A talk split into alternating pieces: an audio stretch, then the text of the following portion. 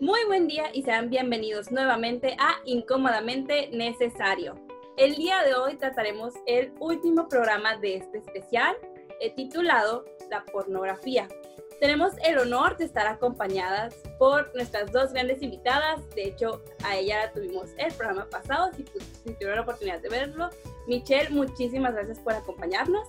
A ustedes, gracias y también tenemos el honor de tener la presencia de la formadora especializada en, temas de afectividad y sexualidad, Claudia Pérez. Claudia, un gusto tenerte aquí. Mucho gusto y muchas gracias. Un gusto para mí y un honor para mí. muchas gracias. Pues bueno, sin más, vamos a empezar con este tema controversial, pero que sin duda alguno es un completo tabú. Me gustaría primero que nada todos estar en la misma página y saber más o menos la definición en sí de la pornografía. Si nos pudieras ayudar, por favor, Claudia, con eso. Bueno, mira, eh, la palabra pornografía tiene su origen en una palabra griega que es porneia. Y esa palabra se, utiliza en, se utilizaba y, en general eh, delimita todo tipo de eh, de relaciones. O sea, en su origen se refería a las relaciones amorosas también. Eh, pero fue adquiriendo un significado más eh, solo de lo sexual, de lo genital en particular, porque no es lo mismo hablar de sexualidad que involucra a toda la persona, a todo su ser, que hablar de genitalidad, que es solo el acto sexual. Y, y, pornografía, pues grafía es como la representación de, ¿no? Eh, gráfico, todo lo que significa algo que, que puedes eh, representar ya sea con, con letras, con gráficos, con escritos, ¿no? Entonces, pornografía en sí, eh, etimológicamente sería como la representación de el, del coito. Así, para sintetizarlo en pocas palabras, sería la representación del coito, ya sea por medio de dibujos, de pintura, de, de letras, o sea, eh, textos, por ejemplo, novelas o descripciones. Eh, después, a lo largo de la historia, pues ha habido muchos, eh, pero también eh, película, ya mencioné pornografía. Todo tipo de representación plástica, gráfica, visual, ahora también incluye auditiva, etcétera, ¿no? Pero el origen, origen era representación gráfica de así en pocas palabras. Ok, y ese era su origen, pero ya en la actualidad o a través de los años, ¿ha cambiado este concepto o seguimos en las mismas? Ha cambiado, hay dos cosas, yo podría decir. Em, ha cambiado en sí lo que la palabra representa y ha cambiado muchísimo, muchísimo, y esa es la parte más, como más seria, más grave, el contenido en sí. Entonces sí ha cambiado, como te digo, el origen y durante muchos siglos se refería a, las relaciones amorosas, específicamente entre hombre y mujer. Eh, fue cambiando a, esto, también se utilizaba, por ejemplo, en, en, algunos pueblos y en textos bíblicos, eh, cuando los traducen al griego, cuando habla de la palabra fornicación, la palabra fornicación se refiere al acto coital en sí, o sea, el acto sexual en sí, pero yo distingo entre sexual y coital porque, como te decía, sexual es como toda la persona, o sea, yo me entrego a toda la persona y, y coital es nomás como hacerlo, ¿no? Entonces, eh, darte, en pocas palabras. Y fue adquiriendo esa connotación más, ¿no? O sea, a todo tipo eh, de acto sexual, como que se fue limitando. Se fue la palabra era más amplia y a lo largo de la historia se ha ido limitando, limitando y eh, eh, otro cambio ha sido en los modos en que se representa, como te decía al principio, pues podían ser eh, este, pinturas rupestres, tipo como en las cavernas, así. Em, podían ser cuando existió, por ejemplo, los pósters, no sé, yo soy diseñadora gráfica originalmente, ¿no? Pero ya tengo 26 años dedicándome a temas de, afectividad y sexualidad, acompañando jóvenes, matrimonios, etc. Eh, pero me encantó cuando estudié la, la historia de cómo iniciaron los pósters. O sea, ahora ya ni se usan casi, ¿no? Pero bueno, cómo iniciaron, o sea, las primeras representaciones de póster hay, hay pinturas rupestres eh, después cuando pintaban en las paredes eh, la propaganda política de los griegos, los romanos, o sea, desde entonces ya había representaciones gráficas del acto sexual, ¿no?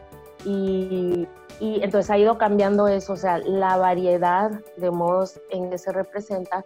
Y la tercera, que es la que a mí sí me preocupa demasiado, porque en el acompañamiento que doy de jóvenes, de matrimonios, de niños, es donde estoy viendo las consecuencias muy negativas, es el contenido en sí. Y, pues, que ahorita hablamos un poquito más de eso. Y claro que sí.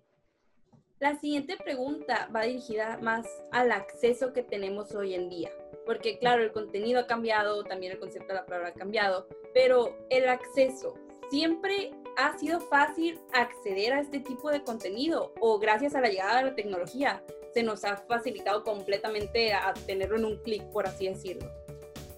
Sí, eso ha cambiado radicalmente. O cuando yo estaba chica, mm, eh, el modo en que alguien podía tener acceso a la pornografía era si ibas y le robabas una revista de su cajón secreto a tu tío fulanito, ¿no? O sea, eh, se respetaba mucho. Híjole, ese es otro punto que ni siquiera lo pusiste de pregunta y ahorita me estoy acordando. Adelante, adelante. Se respetaba mucho eh, la edad de la persona. Siempre se le consideró, y ese es otro cambio, fíjate, importante, aunque no es legalmente, pero como cultura hemos perdido la, la, la conciencia de respetar. Antes era obvio y nadie ni siquiera preguntaba que era un material para, adultos. En otra, si hay chance, te voy a decir por qué no considero yo que, que no es ni siquiera material para adultos. Se cuidaba mucho el respeto del, de los menores de edad. Y eso pues me está cayendo el 20 que, se ha perdido. Eh, te digo, pues no había medios, o sea, cuando empezó ya la pornografía a popularizarse a través de los medios fue en los años 50, en el 53. Hugh Hefner, que se convirtió luego en el rey de la pornografía, en el rey de la pornografía, él fundó Playboy en el 53, era la única, eh, el único medio conocido ya así popular. Eh, los otros tipos de pornografía eran como tipo los Pin-Up Girls, que eran eh, los pósters de chicas en traje de baño que tenían, no sé, los traileros, por ejemplo, tipo así, ¿no?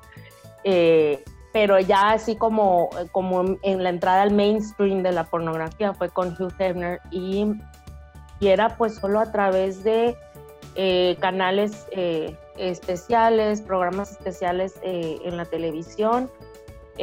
todavía no existía, por ejemplo, canales de paga como ahora el HBO y eso existió cuando yo ya está, cuando esta chica empezaron a existir un poco y ya había como que canales dedicados a eso, pero ha sido todo un progreso, o sea, Hugh Hefner empieza con puras revistas y progresivamente, o sea, estamos hablando de que en los 50 la tele ni siquiera era de color, ¿no? En las películas, yo me acuerdo en los 70, yo estaba, yo nací en el 70, eh, sáquenles cuentas. Eh, o sea, lo peor que salía, lo más descarado que salía en una película eran besos o, que se viera que se metían a la recámara. O sea, todo era, nada era tan, tan abierto a la vista, pues, ¿no? Entonces fue, fue progresando eso y también el acceso. Y sí, definitivamente con la explosión del Internet, eh, el acceso es indiscriminado. ¿Y qué quiero decir con indiscriminado? O sea, ya no, no respeta, como te digo, no respeta cantidad, no respeta tipo, contenido, no respeta eh, incluso eh, lo legal, el crimen, eh, y ahorita me voy a meter más en, esos puntos. Y tú, Michelle, ya sé que nuestra edad es un poquito, no sé, pues no sé tú si tengas algún recuerdo de que antes te acuerdas que sea un poquito más difícil conseguirla y hoy en día sientes que está de que hasta a veces en nuestras propias redes sociales no, ni siquiera estamos buscándolo, pero nos, llega a salir algo y nosotros de que, ay, no quería ver esto. No sé si tengas algún recuerdo parecido.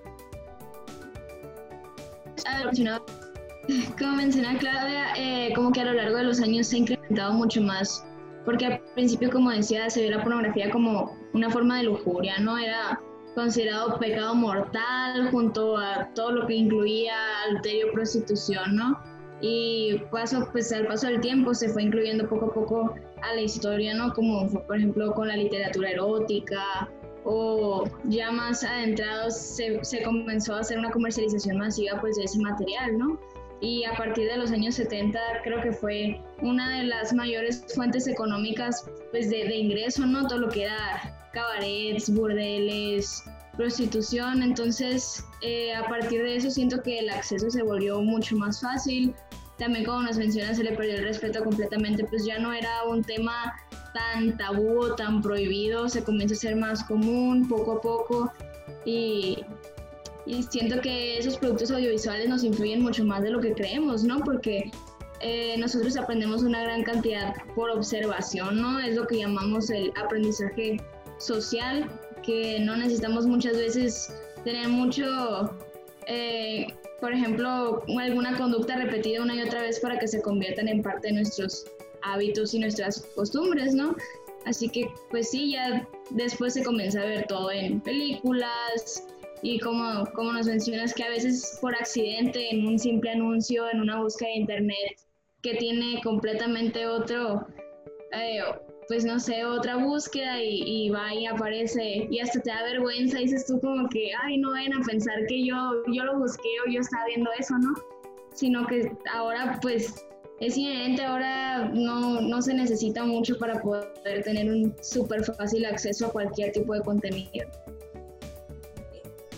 Y ya acercándonos un poquito más al contexto en nuestro país, es fácil acceder eh, aquí en México a la pornografía. Facilísimo. Pues como dice Michelle, o sea, de hecho, antes de que explotara tanto, eh, eh, antes de que hubiera Facebook, hubo Messenger. Sí nos tocó. curioso. Y sí, luego como que se perdió y luego volvió, ¿no?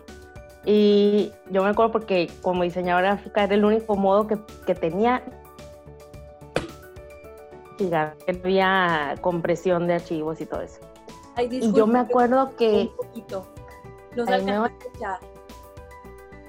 que no... ¿Ya qué, perdón? Ah, el Messenger era el único modo que teníamos de enviar archivos mega gigantes, porque todavía no había todo lo de la compresión, de que puedes comprimir archivos y todo eso. Y yo me entré una vez a Messenger, sí, te estoy hablando de hace como 20 años. y eh, me salió de la nada, empezaron a salir así de pornografía infantil horrible, horrible. O sea, de verdad quisiera no haberlo visto nunca. Em, o sea, ya desde entonces, y todavía no había lo que todos ahorita ustedes tienen. El otro día me metí a eh, me estaba buscando mi hijo una película en una página, mira. Y claro que me sale, o sea, estoy queriendo entrar a la película y me sale, ¿qué prefieres, no? Y fotos de bubicientas ahí gigantes, ¿no? De todos tamaños, a ver te gusta. O sea, en todas partes, en todas partes, en todas partes. Sí está, y México no está, o sea, está igual porque pues tenemos internet igual que en otras partes. Yo creo que ahorita ya en el mundo el, el único lugar que no tendría fácil acceso a pornografía sería el lugar que no tenga internet. Punto.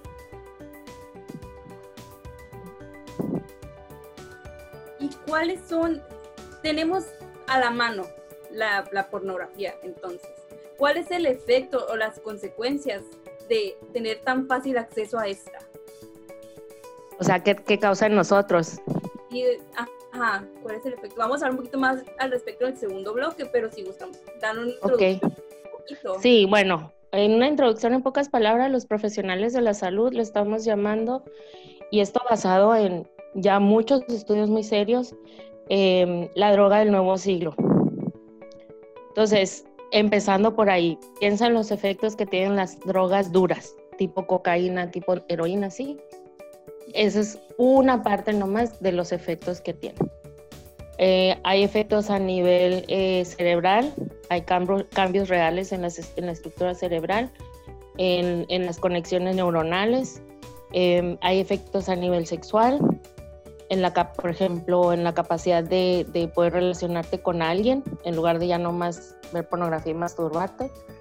Hay efectos a nivel emocional, en, con consecuencias a nivel de enfermedad mental, depresión, aislamiento, cosas así.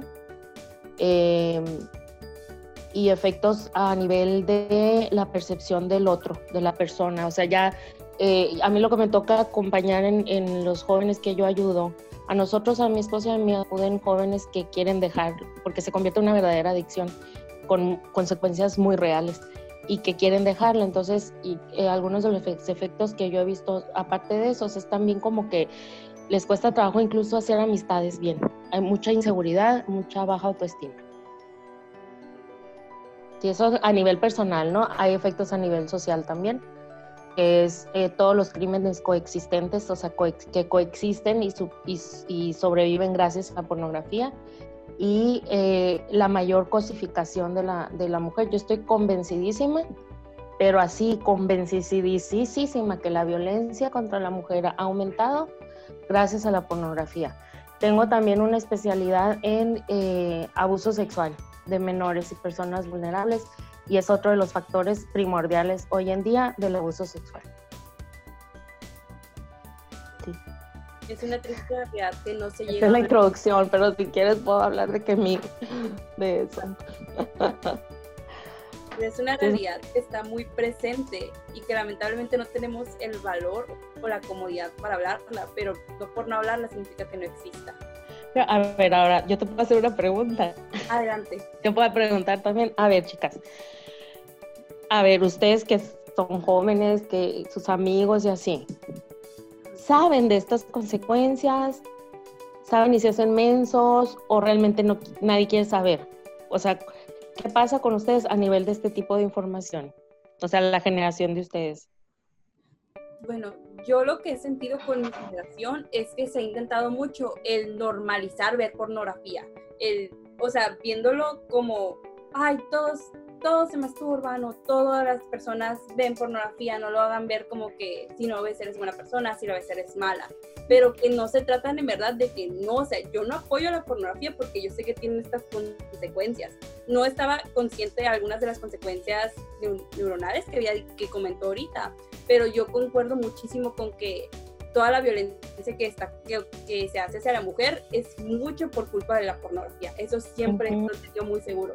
No sé tú, Michelle, ¿qué, qué opinas al respecto?